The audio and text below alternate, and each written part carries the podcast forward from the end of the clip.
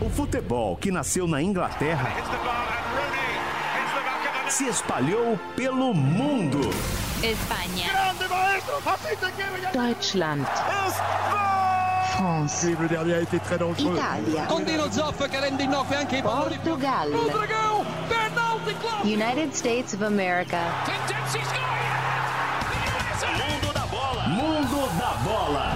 Raça. Tradição.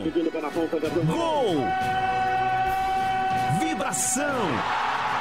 São marcas do futebol em todo o planeta. Jovem Pan no mundo da bola. O futebol no mundo. Na Pan. Oferecimento. Participe da promoção Use Elo. Cadastre-se em elo.com.br e aproveite. Participe da promoção Mil Motivos para Viajar da Continental Pneus.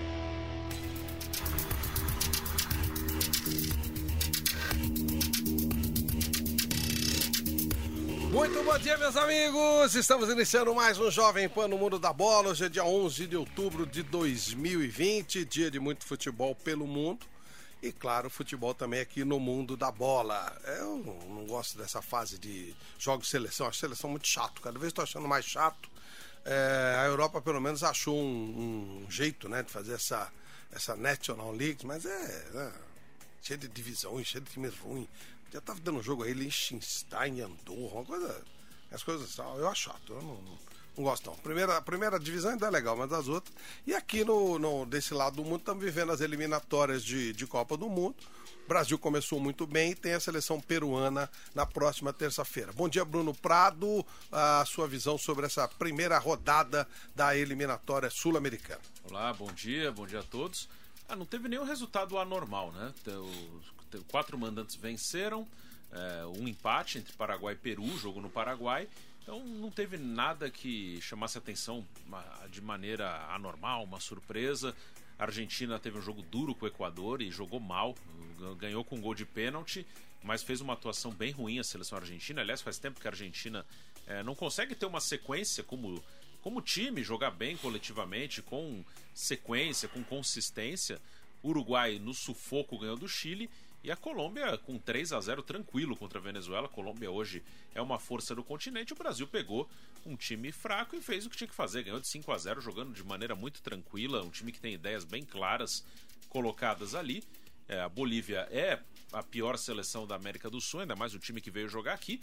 Mas o Brasil é a melhor. Isso está bem claro desde que o Tite assumiu. Né? Desde que o Tite assumiu, o Brasil ele claramente é a melhor seleção da América, que parece que é uma coisa pequena, mas é, vamos dizer assim, desde a Copa de 2010 até a chegada do Tite, ou seja, um, durante uns seis anos, o Brasil não foi a melhor seleção do continente. O Brasil ganhou a Copa América ano passado, muita gente menospreza, mas nas três edições anteriores não chegou nem na semifinal na eliminatória, antes do Tite assumir, estava em sexto lugar.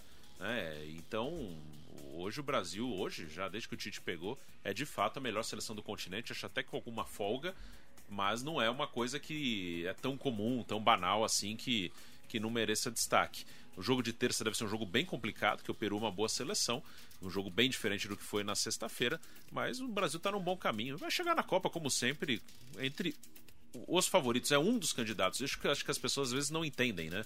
Acham que o Brasil tem obrigação de ganhar. Não, o Brasil está entre as melhores. Pode ganhar, pode perder. Está ali junto com 5, 6, 7 seleções. Ah, bem, a propósito disso, o Márcio Reis fez uma matéria especial falando de eliminatórias. Fala, Márcio, bom dia. Do No Mundo da Bola. A Libertadores deu uma parada e retorna daqui duas semanas, e a causa dessa pausa são as eliminatórias sul-americanas para a Copa do Mundo do Catar em 2022. E claro, vamos analisar a primeira e falar de como será essa segunda rodada. E o jogo de abertura ficou por conta de Paraguai e Peru e foi um grande jogo. Depois de um primeiro tempo sem graça, o Peru saiu na frente do placar aos 6 minutos da segunda etapa com André Carrillo. E o técnico argentino, Eduardo Berizzo, mexeu na equipe paraguaia e promoveu a entrada do ex-corintiano Angel Romero, que empatou e virou o jogo.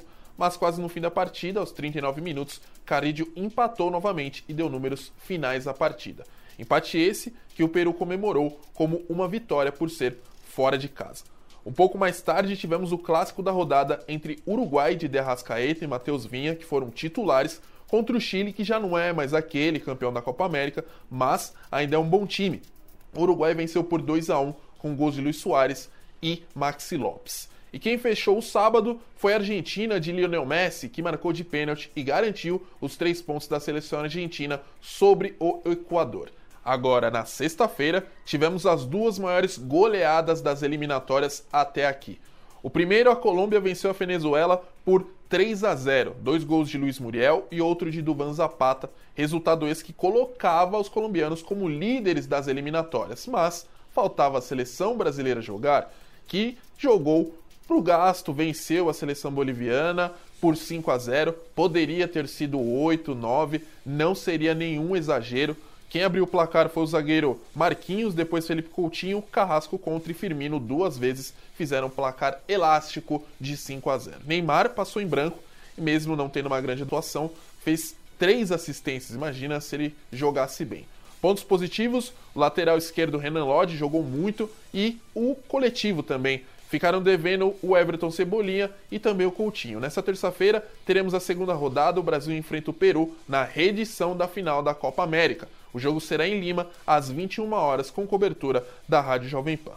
Eu devolvo para você, Flávio Prado. Bom, Bruno, duas situações aí. Primeiro, a Venezuela, que é uma seleção que estava tá beirando aí a tentar conseguir uma, uma classificação para a Copa do Mundo. Tem alguns jogadores interessantes, alguns até jogam no Brasil, Sim. né? três com, com bastante destaque, né? O Soteudo, o Salvarino e o Otero. É, o, o, Soteldo não chegou a jogar, não, não. sei como é que ele está, você está com problema físico. Savarino foi titular. Foi. É, tem um técnico português, José Peceiro, que tem um empresário maravilhoso, porque ele sempre está na boca. Lembra? Eu lembro que o Carlos Miguel Haddad queria trazer para São Paulo e tal.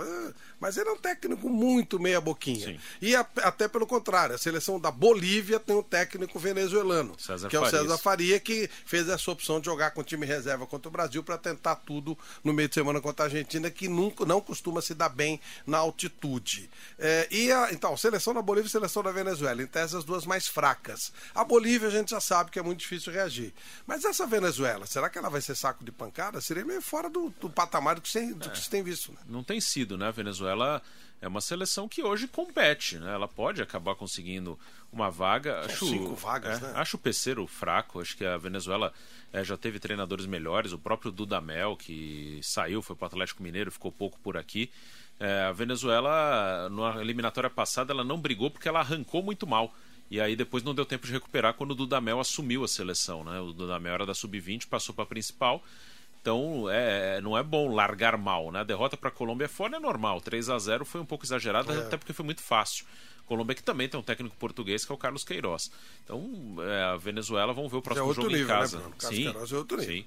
Carlos Queiroz já foi técnico do Real Madrid, já foi o Carlos técnico Queiroz, da seleção ele... de Portugal. Eu vejo no, no Carlos Queiroz o, o, ponto de virada do futebol português de um futebol qualquer para um uhum. futebol de nível elevado. A partir do Carlos Queiroz, no começo dos anos 90, a ciência começou a entrar no, no no, no, em Portugal, eles começaram a trabalhar mais a parte acadêmica e hoje a seleção de Portugal é uma seleção forte, importante, revela muita Sim. gente e revela muitos treinadores. E essa virada veio com o Carlos Queiroz. Sim, que é um ótimo técnico, né? Dirigiu o Irã nas últimas duas Copas do Mundo. Foi auxiliar do Alex Ferguson no Manchester United, foi técnico do Real Madrid e está na Colômbia desde, a, desde o início de 19, né? O José Peckerman saiu depois da Copa de 18 e veio o Carlos Queiroz. Colômbia vai entrar de novo. A Colômbia é uma ótima seleção eu diria que pro meu gosto é a segunda melhor do continente. Mais eu gosto, que o Uruguai, eu, mais que a Argentina. Eu gosto mais do time da Colômbia. Uruguai acho que disputa com a Colômbia. A Argentina para mim é a quarta do continente. Ela pode ter problemas? Acho que pode, como teve na última e acho que vai ter de novo. É, não é um time ruim, mas é um time mediano que tem um gênio e alguns outros ótimos jogadores, como Lautaro, mas tem, principalmente do meio para trás, acho que é um time bem comum. É, se, se, fizer a comparação de meio para trás da Argentina com o Brasil, por exemplo, acho que é uma covardia. E a seleção do Uruguai. É, tem Soares e Cavani ainda já próximos do final da carreira, mas uma coisa que acho que melhorou muito no Uruguai foi o meio-campo. O meio-campo do Uruguai hoje tem vários jogadores talentosos, Betancourt, Valverde, o Torreira, o próprio De Arrascaeta.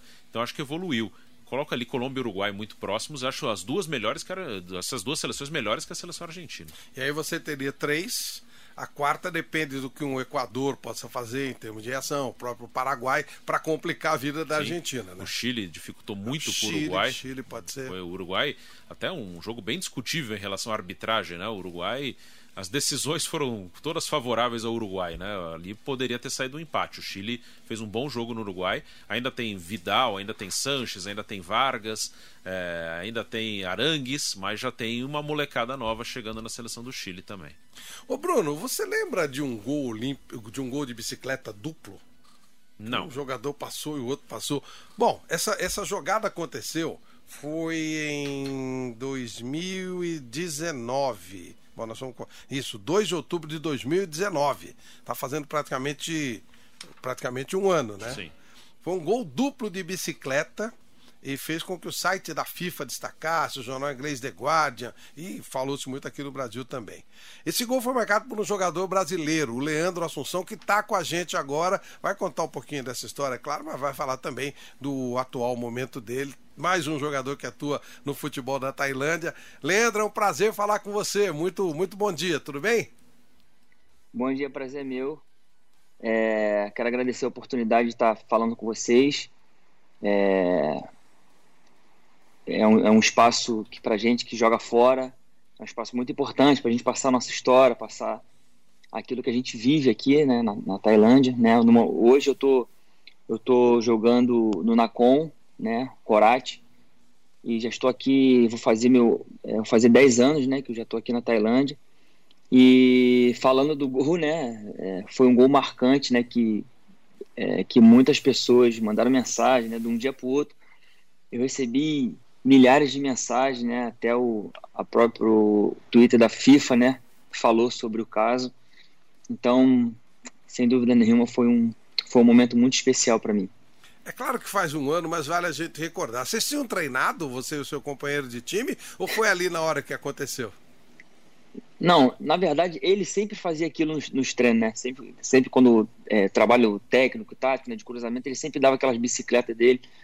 Mas só que na hora do jogo, aconteceu, né? Eu não tinha, eu não olhei para quem estava atrás, eu só primeira coisa que veio na minha mente, vou dar a bicicleta. E, e aconteceu, né? E felizmente, né? Foi um gol que não ajudou muita gente no resultado, mas que marcou muito. É verdade. O quem é o quem é ele? Qual é quem é o outro jogador que fez essa jogada com você? É o Bob. É um tailandês que já conheço há muito tempo também, já jogamos junto em outros, em, né, em outros clubes. E é um menino também de ouro, é um moleque do bem também. É, um, é, é aquele volantão que carrega o piano pra gente ali na frente. Foi e eu fiquei muito feliz, né? Eu fiquei muito, muito feliz né, de ter sido com ele, porque é um grande amigo também que eu fiz aqui na Tailândia. Foi no Nacon mesmo ou você estava em outro time? Isso, isso. Foi, isso, né? Foi no Nacon mesmo. Legal. Como é que você foi parar na Tailândia? A gente tem ouvido muita história bacana. Queria conhecer um pouquinho da Sim. sua. Então, na verdade, eu já estava num, vivendo uma situação muito difícil, né, no Rio, que eu sou carioca. E eu já rodei muitos clubes no Rio.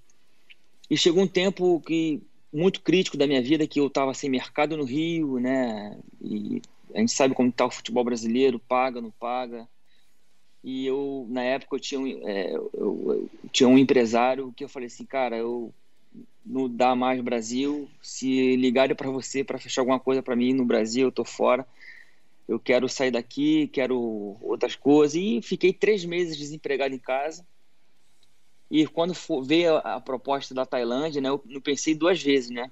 E na Tailândia eu só conhecia a questão do Muay Thai, né, do boxe tailandês, não sabia que aqui tinha futebol.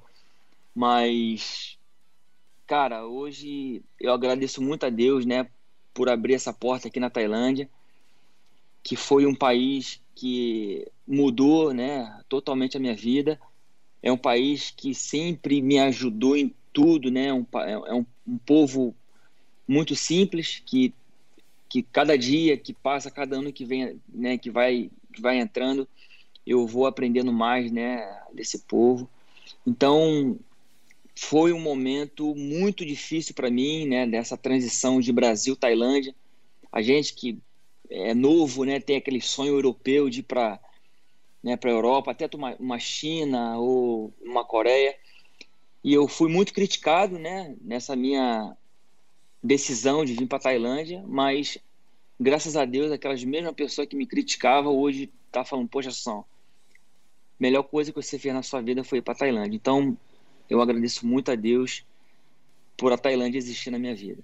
Não é o primeiro caso, Bruno, mas mais um jogador estava rodando no futebol do Rio de Janeiro, quer dizer, um centro importantíssimo de futebol, e foi encontrar o trabalho dele, a, a, a, a condição para que ele pudesse exercer a profissão dele lá na Tailândia. Bruno.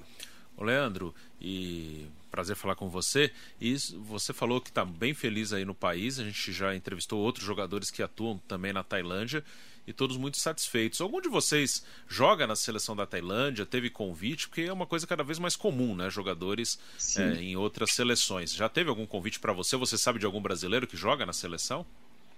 Então, Bruno, aqui é, o convite ele não, não veio, né? Porque a Tailândia em si é, é, é muito fechado né, nessa questão de, de naturalizar estrangeiro, né? Mas eu já tenho 10 anos né, de país, né, de, de, de Thai League, né, de primeira divisão. E, e, e, todo ano sai uma matéria né, falando dos cinco brasileiros que poderiam estar na seleção. Né? E sempre meu nome é cogitado, né? tem outros brasileiros também, pelo fato né, desses, desse, todo esse, esse tempo pra, é, jogando aqui na Tailândia, mas só que eles são muito fechados, é muito difícil, eles não abrem vaga para nenhum estrangeiro, né? A gente até conversou com alguns, com alguns meios, né, é, é, da federação, mas é muito difícil.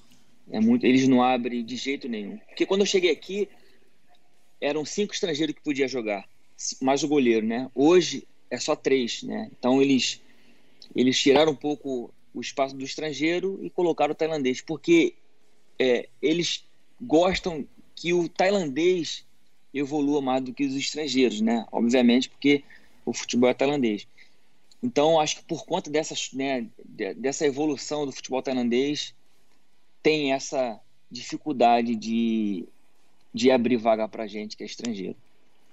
Você tem marcas bem legais. Você já fez 100 gols aí na Liga da Tailândia. Você foi o terceiro artilheiro da temporada passada com 15 gols. E, e a gente nota que você está super à vontade. Você já fala tailandês, por exemplo? Você conseguiu entrar no, no mundo da Tailândia dessa maneira? Então, é, eu, sempre, eu sempre joguei é, com muitos brasileiros, né? Esse está sendo meu primeiro ano que só tem um brasileiro, mas todos os clubes que eu passei sempre foi recheado de brasileiros, era, era jogadores, comissão. Então a gente fica um pouco. É, porque na verdade a gente aprende o inglês, né? O inglês é o, é o, é o básico, né? Que a gente é universal, mas eu estou começando a, a me dedicar mais, né? Ao estudo, né? A, é, inclusive, a partir de semana que vem, eu vou começar com um professor tailandês aqui para me aprimorar mais o tailandês. Mas eu entendo, eu entendo algumas coisas de campo, porque o, o, tailandês em si é uma língua que não tem passado nem presente, né? Ele é, é, é a questão do tom. Então, você às vezes você está falando uma coisa e não é. Quer dizer, para você pedir ovo é cai, mas para você pedir frango é cai também. Mas o que muda é só o tom, é cai e cai.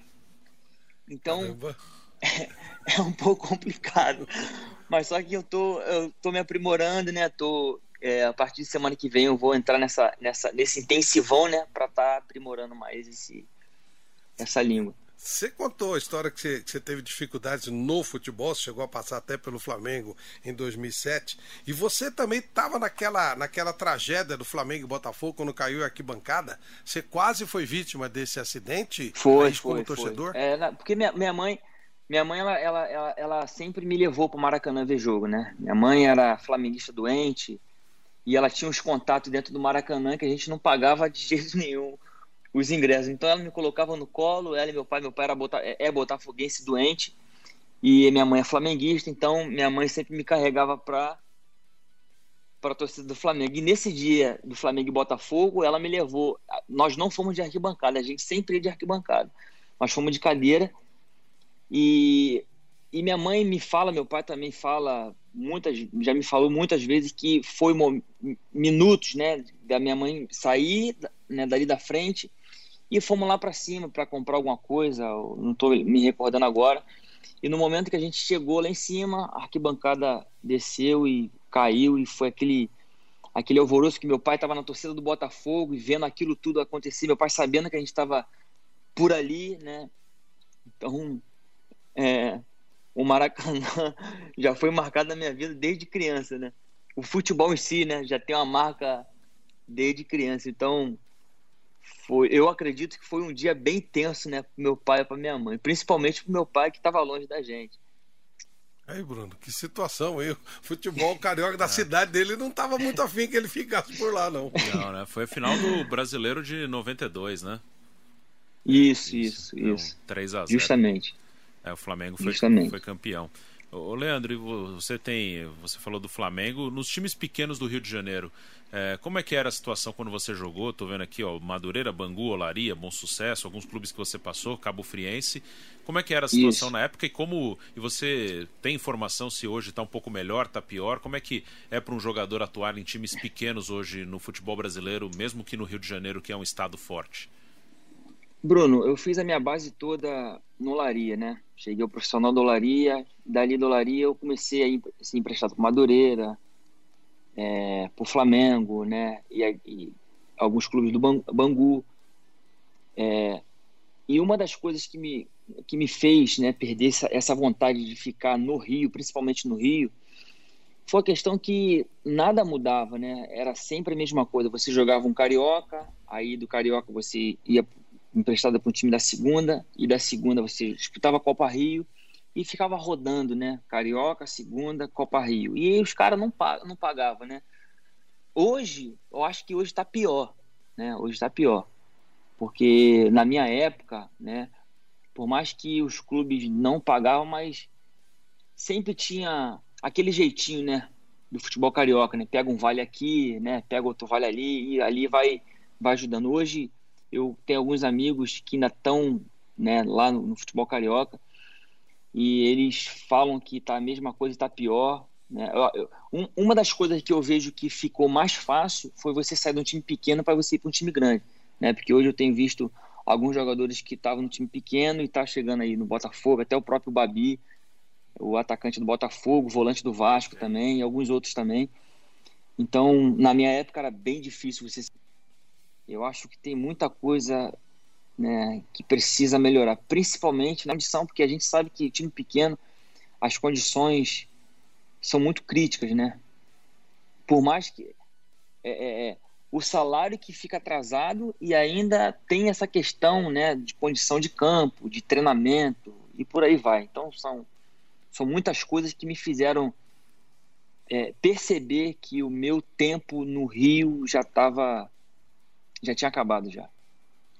Bom, então você faz o seguinte: aproveita aí na Tailândia, vai no templo budista, ou numa igreja católica, ou numa igreja evangélica, e agradeça a inspiração divina que você teve. É, a tua família, a tua mãe já era iluminada quando saiu lá na hora certa para não ter o um problema lá no Maracanã, e depois a ideia de ir para Tailândia se acertou em cheio. Parabéns, viu? Muito bacana a tua entrevista, muita sorte aí, que dê certo de você jogar na seleção da Tailândia, ficar por muitos anos aí trabalhando, eh, resolvendo a sua vida profissional, fazendo o seu trabalho como um profissional que você é, coisa que no Brasil a gente não vê no, do lado dos times de futebol. Eles não, não são sérios, não podem ser levados a sério, mas vocês são pessoas que são pais de família e precisam é, ter lugares sérios para trabalhar, daí tanto jogador, por exemplo, no para Tailândia. Um abraço, viu, Leandro?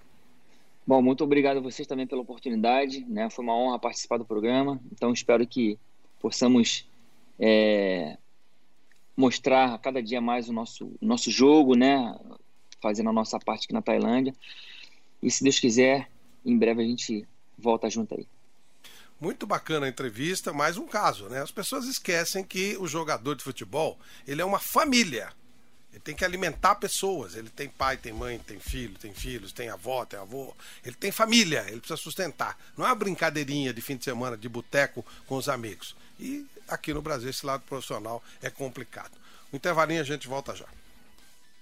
Excelente. No mundo da bola. A promoção Use Elo voltou. Concorra aos selos colecionáveis e prêmios em dinheiro. A cada compra a partir de 30 reais no seu cartão Elo, débito ou crédito, você recebe um raspe e ganhe Elo e descobre se ganhou. Cadastre seu cartão Elo em elo.com.br para participar. Aproveite. Um abraço da Elo para você. Vai na sua, vai com Elo. Consulte o regulamento no site elo.com.br. Certificado de autorização CCAP número 05008562/2020. Ainda bem que tem. Ainda bem que tem. Ainda bem que tem um jeito fácil de comprar. Ainda bem que tem. Loja 100. Preço baixo pra levar. Crediário e promoção. Tudo que a gente sonhar. É menor a prestação. Essa tal felicidade a gente sabe onde é que tem.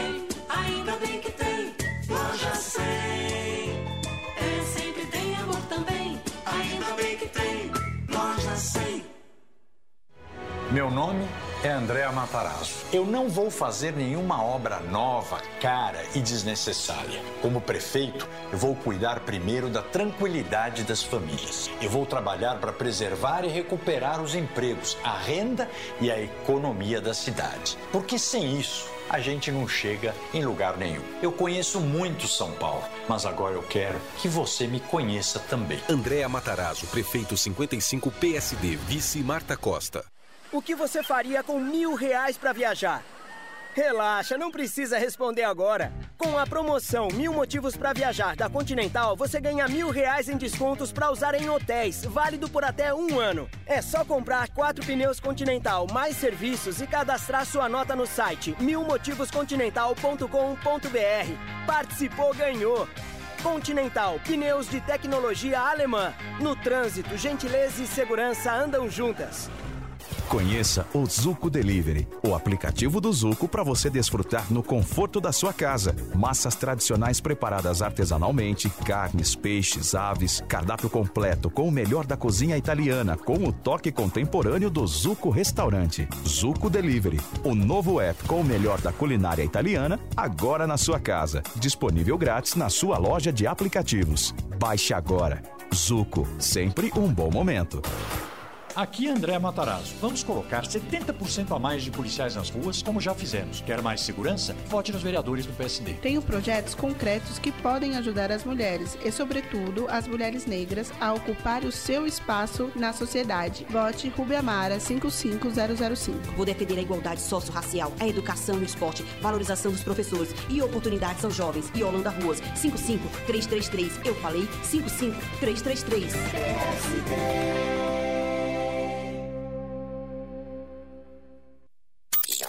No mundo da bola.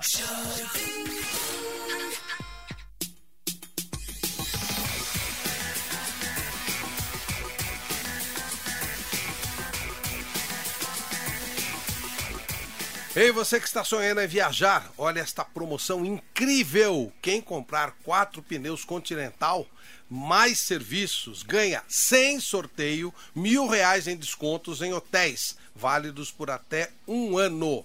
Por exemplo, três diárias que custariam 800 reais em um hotel, com o voucher podem ter 300 reais de desconto. Confira o regulamento em milmotivoscontinental.com.br e participe. Continental, pneus de tecnologia alemã. No trânsito, gentileza e segurança andam juntas. Futebol Jovem Pan.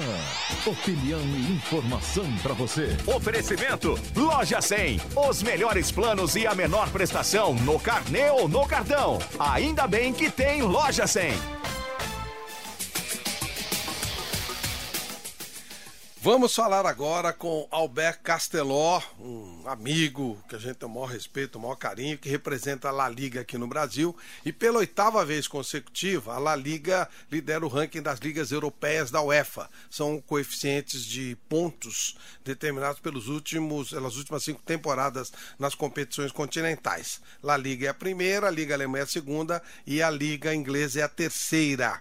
Isso é, é, é, temos como referência primeiro essa, as boas campanhas das equipes durante os anos. O Alberto Casteló vai falar com a gente. Prazer mais uma vez em falar com você, Casteló. Antes de mais nada, é, para quem contesta, às vezes, é, só tem dois times e tal, que é uma grande bobagem. Parece que não é bem assim que a gente está vendo dentro de campo, né? Muito bom dia, obrigado por nos atender. Muito bom dia, Flávio. Prazer é, estar novamente aqui com você no, é, no programa. Enfim, é, como você bem falou, para nós é uma, uma grande honra, enfim, uma boa notícia ver que ano após ano a Liga continua eh, se mantendo como a liga melhor valorada por parte da UEFA pelo desempenho que tem os clubes da, da Liga, já não só na Champions League, mas também na, na Liga Europa. Então, enfim, isso mostra a grande diversidade de, de qualidade que tem os elencos do, do nosso campeonato, eh, seja chegando até as finais e vencendo o campeonato, como também fazendo grandes campanhas até, até fases de mata-mata não sendo como você falou, né? não é sempre Barcelona Real Madrid, também são outros clubes que têm feito grandes desempenhos, como Atlético de Madrid, Sevilha, com seis Europa Leagues, como a gente viu recentemente, vencendo a, a Inter na final. Então, enfim, é, continuamos trabalhando nessa linha para para continuar trazendo os máximos, eh, enfim, esse melhor resultado por parte de todos os times da Liga nessas competições. O Castelo, claro que a pandemia impactou todo mundo, impactou o futebol em todos os sentidos. Não sei se você tem números do, do impacto na, na Espanha, no La Liga, mas eu queria que você falasse um pouco com relação ao seu importante trabalho de difusão da La Liga eh, no Brasil e aqui na América. O que, que aconteceu com essa parada do futebol? Uhum. Bom, o principal foi uma grande queda de receita por parte de praticamente todos os clubes. Os que mais sofrem são aqueles clubes que que uns estádios maiores ou que tinham uns, aqueles programas de, de sócio-torcedor ou de ingressos, eh, inclusive de grande movimentação de museus e lojas e tudo isso, como, como, são, por exemplo, clubes como o Barcelona Real Madrid. A gente veio recentemente, o, o Barcelona publicou um, os resultados da temporada passada, tiveram aproximadamente uns 100 milhões de, de euros de perdas. Eh, contando todos os clubes da Liga, a gente está contando mais ou menos com, com terminando com umas, enfim, umas perdas mais ou menos entre 500 e 600 milhões de não perdas, mas enfim, diminuição de receitas de por volta de 500 a 600 milhões de euros. E, enfim, tudo isso a, a melhor forma de, de, equilibrar esse tipo de contas é com, continuar aplicando o sistema de controle financeiro que, que aplicamos em todos os clubes e, e, que vem se desenvolvendo de uma forma com muito sucesso graças à, à venda centralizada dos direitos de transmissão. E, enfim, esperar que, que em breve os, uh, podamos voltar a ter público nos estádios. E, e, até então, enfim, os clubes têm que continuar se ajustando. A gente viu, finalizou faz praticamente uma semana a janela de transferências uh, na Espanha e vimos realmente pouca movimentação. Muitos clubes estão continuando apostando por por torcer por jogadores feitos na base ou por trocas ou contratações de jogadores que estão em último ano de contrato. Então, enfim, promovendo ainda mais essa sustentabilidade dentro do, do futebol na Espanha. Bruno Casteló com a gente, sempre uma ótima entrevista. Casteló, bom falar com você. É, sobre a, a, liga no mundo, né? A liga no mundo. É, o faturamento da Premier League é muito alto e, e, e, é, foi, era muito maior que La Liga. A Liga conseguiu diminuir essa diferença em faturamento no mundo em relação à Premier League, ainda uma distância grande. E por que, que você acha que existe uma distância, se é que essa distância ainda existe de maneira é, destacada? Uhum. Sim, eu não tenho os números aqui na, enfim, na frente, mas eu, trabalho muito em várias apresentações e, e dados que a gente vem acompanhando o desempenho de não só as nossas competições, mas outras competições também em todo o mundo. A gente tem visto como nos últimos anos que têm sido feitas as renovações de direitos de transmissão da Premier League e da La Liga. Nos últimos anos a La Liga se... Eh, enfim, eh, se o, quando o Premier League, por exemplo, não tem vendido os direitos pelo mesmo valor, pelo menos o crescimento da Liga tem sido superior ao deles, apesar de que, claro, continuam eles eh, ganhando muito mais do que do que a gente consegue por, por essa venda de direitos de transmissão, o que mostra um pouco eh, que a gente vem crescendo a um ritmo ainda mais acelerado do, do que eles. Claro que ainda tem ah, bastante para poder chegar até eles, mas a gente faz eh, daí o motivo pelo qual também eu me encontro aqui no Brasil e tem outros praticamente 50 colegas espalhados em todo o mundo, temos praticamente umas seis outros escritórios em, em todo o mundo, justamente para poder, enfim, trabalhar de forma mais acelerada essa expansão da marca, Sabemos que o crescimento econômico nacional tem um limite por, por questões de, de população, de poder aquisitivo, de penetração de TV paga e outras fontes de receita. Então a gente sabe que a forma de crescer mais rápido é através de crescimento internacional e, e esse é, eu acredito que é o principal motivo pelo qual a Premier League além de outras questões culturais, como por exemplo que eles falam inglês e talvez seja a língua mais mais universal no, no mundo na atualidade, mas que que fez com que esse início de internacionalização que começou a Premier League faz faz muito mais tempo do que a liga fez com que eles já se assentassem com uma liga que que conseguiu valorizar a venda dos direitos de transmissão da competição. O Casteló, o, é claro que existem clubes, existem entidades e elas são enormes e elas são eternas. Mas existem alguns nomes que também são marcantes e que passam para a eternidade, que tem um peso muito acentuado. A saída do Cristiano Ronaldo ela teve impacto em La Liga. Assim, é, como falou nosso presidente, teria sido maior impacto se ele tivesse saído cinco anos antes. É, pela pelo tudo que ele já desempenhou na no Real Madrid, tudo que ele conseguiu, enfim, tudo que foi gerado eh, durante todas essas temporadas com rivalidades com Barcelona, com Messi, enfim, eh, acreditamos que realmente não teve grande impacto porque a gente vem, continuou trabalhando todas essas últimas temporadas para posicionar a nossa marca acima do, de ter um jogador ou outro, né? Uh, a gente tem visto também, ante, temporadas anteriores, sempre tivemos grandes craques que passaram pelo nosso campeonato, craques, muitos deles brasileiros, como, enfim, eh, Ronaldo, Rivaldo, Ronaldinho, enfim, Zidane, Beckham, enfim, grandes nomes que passaram, Denilson, enfim, Mauro Silva, grandes nomes que sempre continuaram passando pela nossa competição e que, apesar de que eles em algum momento, porque forma parte da vida, tem esse ciclo no qual o jogador deixa o campeonato, a gente continua como grande competição, continuando tendo grandes nomes, eh, elencos competitivos e, e, e você, enfim, está acompanhando isso, né? Os resultados já não só dentro do, do, do Campeonato Espanhol. O Real Madrid venceu o campeonato temporada passada sem ter, como você mencionou, o Cristiano Ronaldo e os dados aí de desempenho na, na Europa, como você bem mencionou no ranking UEFA, continuamos liderando essa, essa tabela. Então, eu acho que talvez foi mais uma questão mediática da, da, saída dele, mas, enfim, quanto a resultados, a gente acredita que, que tivemos os, os melhores resultados que podíamos obter com ele. É, Castelo, você falou da janela que fechou agora, né? E foi uma janela com menos investimento, não só dos clubes espanhóis, mas do mundo inteiro. É, quanto tempo você imagina que nessa parte financeira de investimento as coisas voltem mais ao normal, se é que vão voltar, ou se essa pandemia acelerou um processo de redução de gastos? Como é que você vê esse lado dos gastos que foram muito elevados nos últimos anos e agora, de forma até forçada, acabou diminuindo um pouquinho? Uhum. Sim, a questão dos gastos, eu, enfim, tem quem fala que existe ou existia uma bolha que, que foi, enfim, furada. Eu, eu não estou de acordo com isso porque é, a gente tinha vindo, até posso compartilhar em algum outro momento, os dados de crescimento de, de receita da liga dos clubes. Esse crescimento vinha de uma forma totalmente estável, crescendo baseado na venda de direito de transmissão, venda de jogadores que era uma constante, ou seja, não eram picos fora do, do comum, não foi nada totalmente fora de, de nada que tivesse sido trabalhado para justamente criar essa base de crescimento. Então, uh, agora os clubes simplesmente têm que se adaptar com essas reduções de, seja de salários ou de despesas para continuar trabalhando sempre no, no positivo, para não ter essas perdas. E, e aí a gente, enfim, depende muito também de como for evoluindo a, a pandemia na Espanha, em um momento no qual os clubes poderem voltar a ter público nos estádios, voltar a girar de novo a economia eh, nesses clubes que têm uma menor dependência dos direitos de transmissão na receita, ou seja, que têm umas finanças muito mais diversificadas.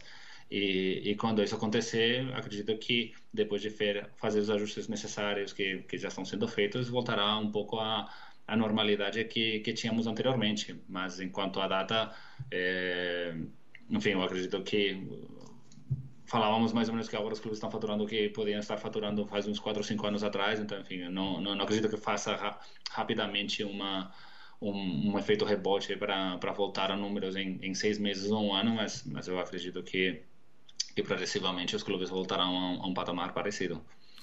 Roberto Casteló, muito obrigado por nos, por nos atender, por ser sempre tão gentil, esclarecer as coisas da importantíssima La Liga. É, foi ótimo falar com você, em breve voltamos a falar. Muito obrigado, viu, Casteló? Muito obrigado, Fábio. Um forte abraço. Valeu, importante. Sempre esclarecimentos legais, sempre esclarecimentos bacanas. É, gostei muito dessa história do Cristiano Ronaldo, né? Dessa explicação. Ele, ele, ele doou muita coisa já para a liga, doou num sentido Sim. figurado, né? Mas é importante falarmos disso. Sabia que a promoção Elo voltou e eu já estou participando para concorrer aos selos colecionáveis e prêmios em dinheiro. Bom demais, né? A cada compra de 30 reais no seu cartão Elo, débito ou crédito, você recebe um raspe e ganha Elo e descobre se ganhou. Gostou? Não perde tempo não, cadastre o seu cartão Elo e aproveite. Um abraço da Elo para você. Vai na sua, vai com Elo e consulte o regulamento no site elo.com.br. Bruno, duas coisas. Primeiro, Liga das Nações. Ontem a, a Espanha. A Espanha ganhou, né? Da Suíça de 1 a 0 e, e, com a seleção totalmente renovada. E a Alemanha ganhou na Ucrânia com falhas das da, da, defesa ucraniana, mas obteve também a sua primeira vitória. É, a Alemanha ganhou, ganhou por 2 a 1 da Ucrânia.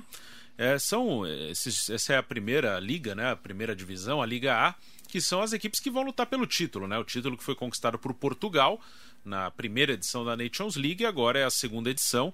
Também tem questão de classificação até para a Copa do Mundo, né? Mas aí é uma outra situação. E esse grupo, Alemanha e Espanha, estão juntos, né? Estão juntas nesse, nesse grupo as duas seleções.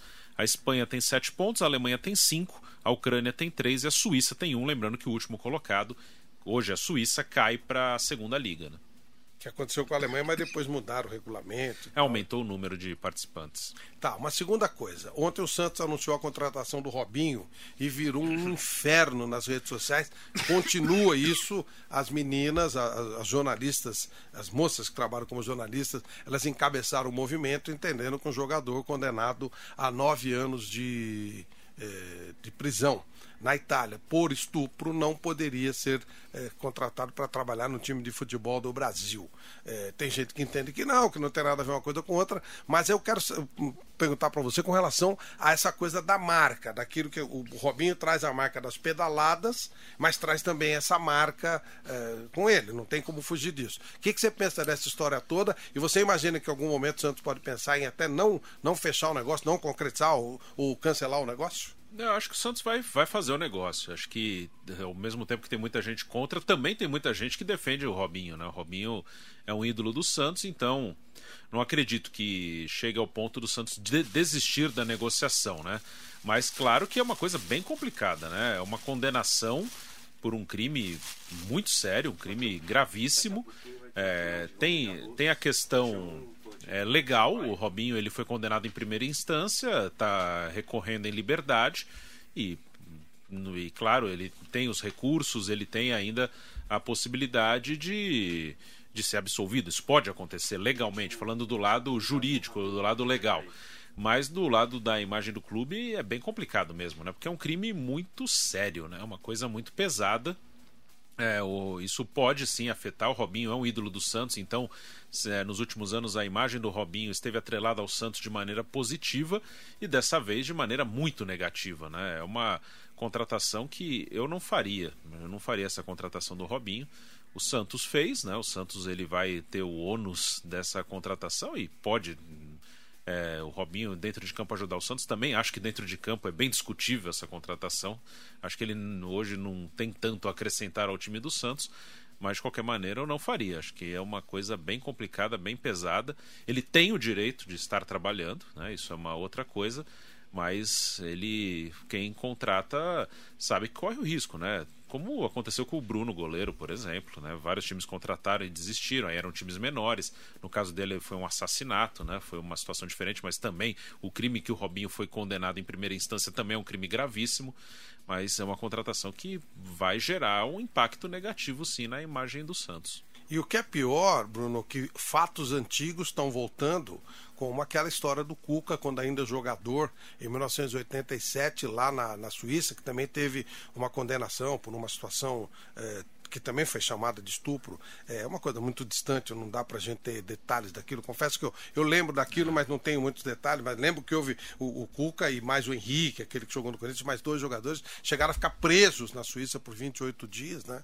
Eles eram jogadores do Grêmio, e até esse assunto, que era um assunto que já não se comentava mais, voltou à tona, dizendo, é, o Cuca aceitou porque ele também teve envolvido nisso. Olha onde a coisa chegou Sim. ontem, nos primeiros momentos do aviso da contratação, do anúncio da contratação do Robinho. É bem é bem complicado, né? Esse caso do Cuca, sinceramente, assim, eu não lembro, já li sobre, mas eu era bem bem pequeno, não lembro. Eu tinha dois anos. É, eu não lembro do caso, né? Então não tenho muito como dizer, não, não sei exatamente o que aconteceu. É, a história era que uma menina de 13 anos foi pedir um souvenir para os jogadores do Grêmio e aí ela alegou que, que foi molestada por eles. Eles negam, né? Mas enfim, essa foi a história. Eles foram condenados, eh, eles ficaram presos por 28 dias e depois eh, foram libertados e tal. E aí, ridiculamente, foram recebidos como heróis. Aquela Sim. coisa que aconteceu quando a torcida do Corinthians matou o menino lá, em, lá, lá no, na Bolívia e também é, autoridades brasileiras foram lá para prestar solidariedade, viraram heróis. É, eu não lembro depois, sinceramente, a conclusão desse caso, se houve julgamento na Suíça e tal. Mas a verdade é que era um tema que já praticamente não se é, lembrava e que voltou. Lembrava. E outros casos vão aparecer por causa dessa situação que o Santos foi buscar no Robinho. É, né? e quando ele estava no Atlético Mineiro, que acho que quando saiu a condenação, ele estava jogando no Atlético Mineiro, se eu não me engano. Teve também um protesto de parte da torcida do Atlético. O Atlético seguiu com o jogadora né, até o fim do contrato. Depois ele foi para a Turquia. É, mas enfim, é, é, complicado, né? Tem, ele está voltando para um clube onde ele tem, ele tem uma história fantástica como atleta. O Robinho ele marcou a mudança de momento do Santos, né, naquele título brasileiro de 2002. O Santos ele vinha muito tempo sem ganhar nada. A partir dali o Santos voltou a ganhar com frequência. O Robinho tem grande participação nisso, mas é uma situação bem complicada, é um crime gravíssimo do qual ele foi acusado e condenado em primeira instância. É, tem rei hoje, Bruno, em ação. Além do, do que você está vendo aí, do Hamilton. Sim. Tem um outro rei aí, o rei das quadras. Fernando Sampaio, final de Roland Garros chegando e um rei pode bater mais um recorde, ganhar mais uma coroa. Fernando Sampaio. Agora na Jovem Pan, o melhor do tênis. Oferecimento Drogazil. Você confia em quem entende. Olá, grande abraço para você, um abraço para os ouvintes e internautas em todo o planeta. Ontem deu Polônia na final feminina em Roland Garros. A jovem polonesa Iga Swiatek, 19 anos de idade, venceu a final, batendo a norte-americana Sofia Kenin por 2 a 0, 6-4, 6-1. Foi o primeiro título da Polônia na chave de simples de um torneio de Grand Slam. Belíssima vitória. A Iga tinha até então como melhor resultado uma final de WTA em Lugano, na Suíça, e agora foram sete vitórias, não perdeu sete em Roland Garros e ganhou na final da atual campeã do Aberto da Austrália, a norte-americana Sofia Kenin, por 2 a 0. A Iga Swiatek deve subir aí de 53 para número 17 no ranking mundial. Belo resultado, uma excelente campanha. Tivemos aí também ontem o Bruno Soares na final de duplas. O Bruno que tem seis títulos de Grand Slam, são três títulos no US Open, três no Aberto da Austrália, os seis títulos no piso sintético, no piso rápido. Era a primeira final do Bruno em Paris, seria seu primeiro Grand Slam no piso de saibro, mas o Bruno Soares e o croata Matt Pavic acabaram perdendo a final para a forte dupla da Alemanha, formada pelo Andreas Miss e o Kevin Kravietz, 2 a 0, 6-3, 7-5. E logo mais 10 da manhã, a final do masculino, reunindo Nadal, que tenta seu 13º título em Paris, o super campeão do saibro parisiense, contra o Djokovic, que tem um título no Aberto da França em 2016, vai tentar o segundo título. Essa é a quarta final do número 1, um, Djokovic. Melhor do tênis na cobertura de Roland Garros, com apoio da Drogazil. Olha, você pode acompanhar o Jovem Pan no Mundo da Bola, além do AM620, pelos canais de YouTube da Jovem Pan do, de esporte e também pela Pan, pela Pan News, pelo Facebook do esporte, pelo Twitter do esporte, pela nossa Panflix. Baixa Panflix pela Apple Store, pelo Google Play, é muito legal, além do, da programação ao vivo da Pan, tem muita coisa bacana, confira lá. E mensagem você pode mandar pra gente pelo WhatsApp 11 931 200 620, 931 200 620. Não há nenhum brasileiro protagonista mundial. Talvez o Neymar um pouco, mas não é o número um. É, mas existem grandes astros atualmente no, no mundo esportivo, Bruno. É que aqui no Brasil a gente tem um pouquinho aquela coisa, né? Só é bom se tiver brasileiro. Mas tem muita gente de altíssimo nível atualmente e, e tem sido privilégio para a gente poder acompanhar esses momentos. Sim, sem dúvida. Tem muito, tem muito jogador bom. E no futebol, acho que os dois ali, Messi e Cristiano, eles acabaram é, monopolizando tudo. Acho que se se os dois tivessem uma carreira normal, ou seja, vai, cinco anos jogando muito, né, que é o, o normal, se a gente pegar um histórico, é, outros jogadores teriam um tamanho maior do que tem. Acho que eles acabam, é, eles acabam hum, ocupando um lugar que, que outros jogadores poderiam ter, né, por mérito deles. É, provavelmente alguns desses jogadores, Neymar mesmo e é, o Mbappé, enfim, vários que Por que surgiram. você disse que se ele fosse normal, é anormal 10 anos de, de lá em cima? Sim, muito, muito. Eu, eu- dos que eu vi jogar, não lembro de ninguém que ficou 10 anos nesse Você podia nível. dar exemplos? De o quê? De De, 10 de, anos? de, de, auge curto. Auge curto? Ronaldo Fenômeno, por exemplo. Ronaldinho Gaúcho. Quanto tempo? Mas é que a gente não, eu não É. consigo. Pra mim parece que foi Sim. tempo longo, não foi? né? Não, não. O, o Ronaldinho Gaúcho, auge mesmo. Aqui, esses caras, eles jogam alto, eh, no nível altíssimo, o mais alto possível, há mais de 10 anos. O Gaúcho jogou uns 3, 4 anos. no- máximo. E depois, claro, teve outros bons momentos, mas ali no máximo do máximo, uns 3, 4 anos. O fenômeno também, um, vai, uns 5 anos, talvez. Porque ele teve muitas lesões também, mas ok, faz parte também da vida do atleta. O Zidane, assim, pegar depois da Copa de 98, que se falam 2006, 2006 ele já não estava bem, ele fez uma grande Copa, mas ele já estava se aposentando, ele tinha até saído da seleção, que a França fez uma eliminatória ruim e ele voltou. Então, vai, o Zidane, se colocar de 98 a 2006, dá 8 anos, mas é menos que isso. Ele já não estava bem. tava na decadência, É, né? ele já não estava. Apesar que a Copa de 2006 foi melhor que a de 98, Foi. quando ele estava no auge, né? Sim, sim. Ele foi a Copa que ganhou a França, mas ele fez uma grande final em 98. Ele não fez uma grande Copa. Teve até uma expulsão contra a Arábia Saudita. Então não é, não é normal isso aí. Esses caras estão há mais de 10 anos, já estão indo para 15 anos de auge assim absurdo no, no topo do mundo, jogando ali. Olha, se esses caras não, não existissem ou fossem mais normais, Xavi teria prêmio de melhor do mundo, Iniesta teria prêmio de melhor do mundo, Neymar já teria prêmio de melhor do mundo. Então, eles são absurdos, eles são históricos. E dois, né? É. Talvez um puxando o outro também. Sim, né? o próprio Maradona. Quanto tempo o Maradona jogou ali? No, no máximo ali. No máximo.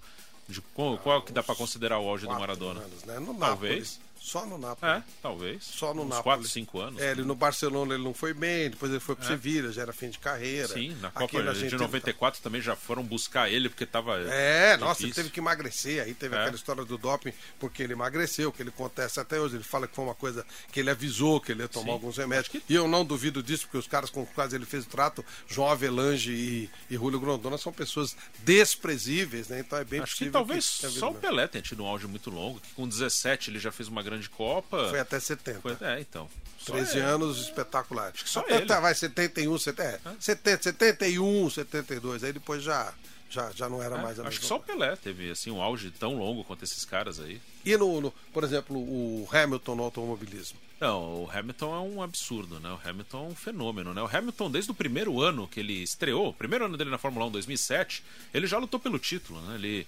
ele liderava até a penúltima corrida. Ali ele perdeu muito, talvez por ser um garoto na época, perdeu muito no emocional, o título que acabou ficando com o Kimi Raikkonen. E no segundo ano ele já foi campeão, né? Em 2008, né? Então ele tá... Agora estamos em 2020, ele... Ele é um protagonista há mais de 10 anos na Fórmula 1. Portanto, e o, e o- e o Nadal da mesma forma. Quer dizer, Nadal, nós sim. estamos vivendo um momento O onde. Nadal, o Federer e o Djokovic, os três, assim, hoje tem uma longevidade maior, sem dúvida. É isso que eu ia dizer. Hoje nós vemos, até pelas condições físicas, Sim, pela, pela preparação, pelo psicológico, pela ciência, hoje a gente tem esses astros por mais tempo ao nosso lado. Sim, o Rafael Nadal, como o Fernando falou, ele pode ir pro 13 terceiro título em Roland Garros. É um uma, absurdo. maluca, uma maluquice, né? É, Parece domina- fácil, né? é, ele domina o Saibro ali, né?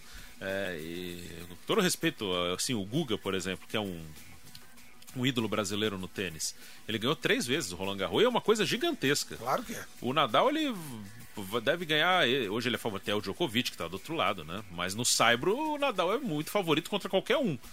O Nadal pode ter 10 títulos a mais que o Guga, que a gente com razão exalta muito, mas claro, é outro nível, E, o outro próprio, patamar. e né? o próprio Guga não, ele, ele parou por causa de um problema lesões, no quadril. sim. Ou seja, né, até ali a ciência favorece o outro lado. O Federer já é um veterano, já. O Federer tá aí, nossa senhora.